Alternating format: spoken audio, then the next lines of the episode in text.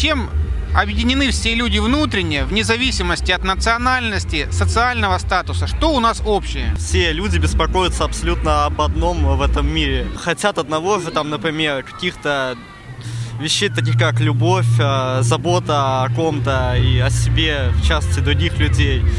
Скажите, пожалуйста, вот мы живем в 21 веке, да? И по-прежнему по земле идут войны. Вы, как гражданин мира, хотели бы жить в мирном обществе или же в обществе, где конфликты и войны?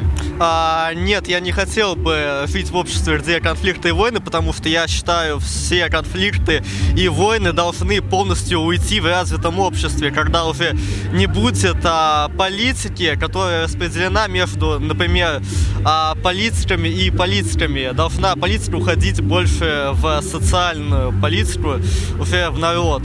То есть, когда уже государство будет э, заниматься поддержанием собственного народа, ни у кого не возникнет желания а, критиковать чью-то власть другую или свою и воевать с кем-то другим. Вы хотели бы жить в созидательном обществе?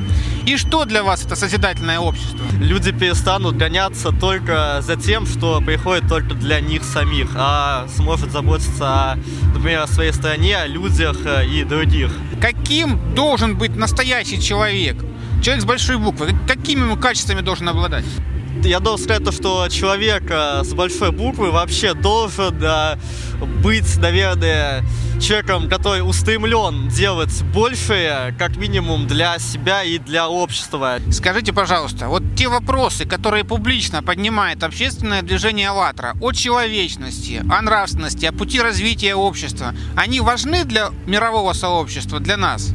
А для мирового сообщества они, безусловно, важны. Я вообще за то, чтобы а, все люди примерно думали о том, что сделать а, для себя, других, а, и что сделать так, чтобы это было лучше. Тогда это все будет уже как бы не зря сделано и будет, поимеет успех в будущем.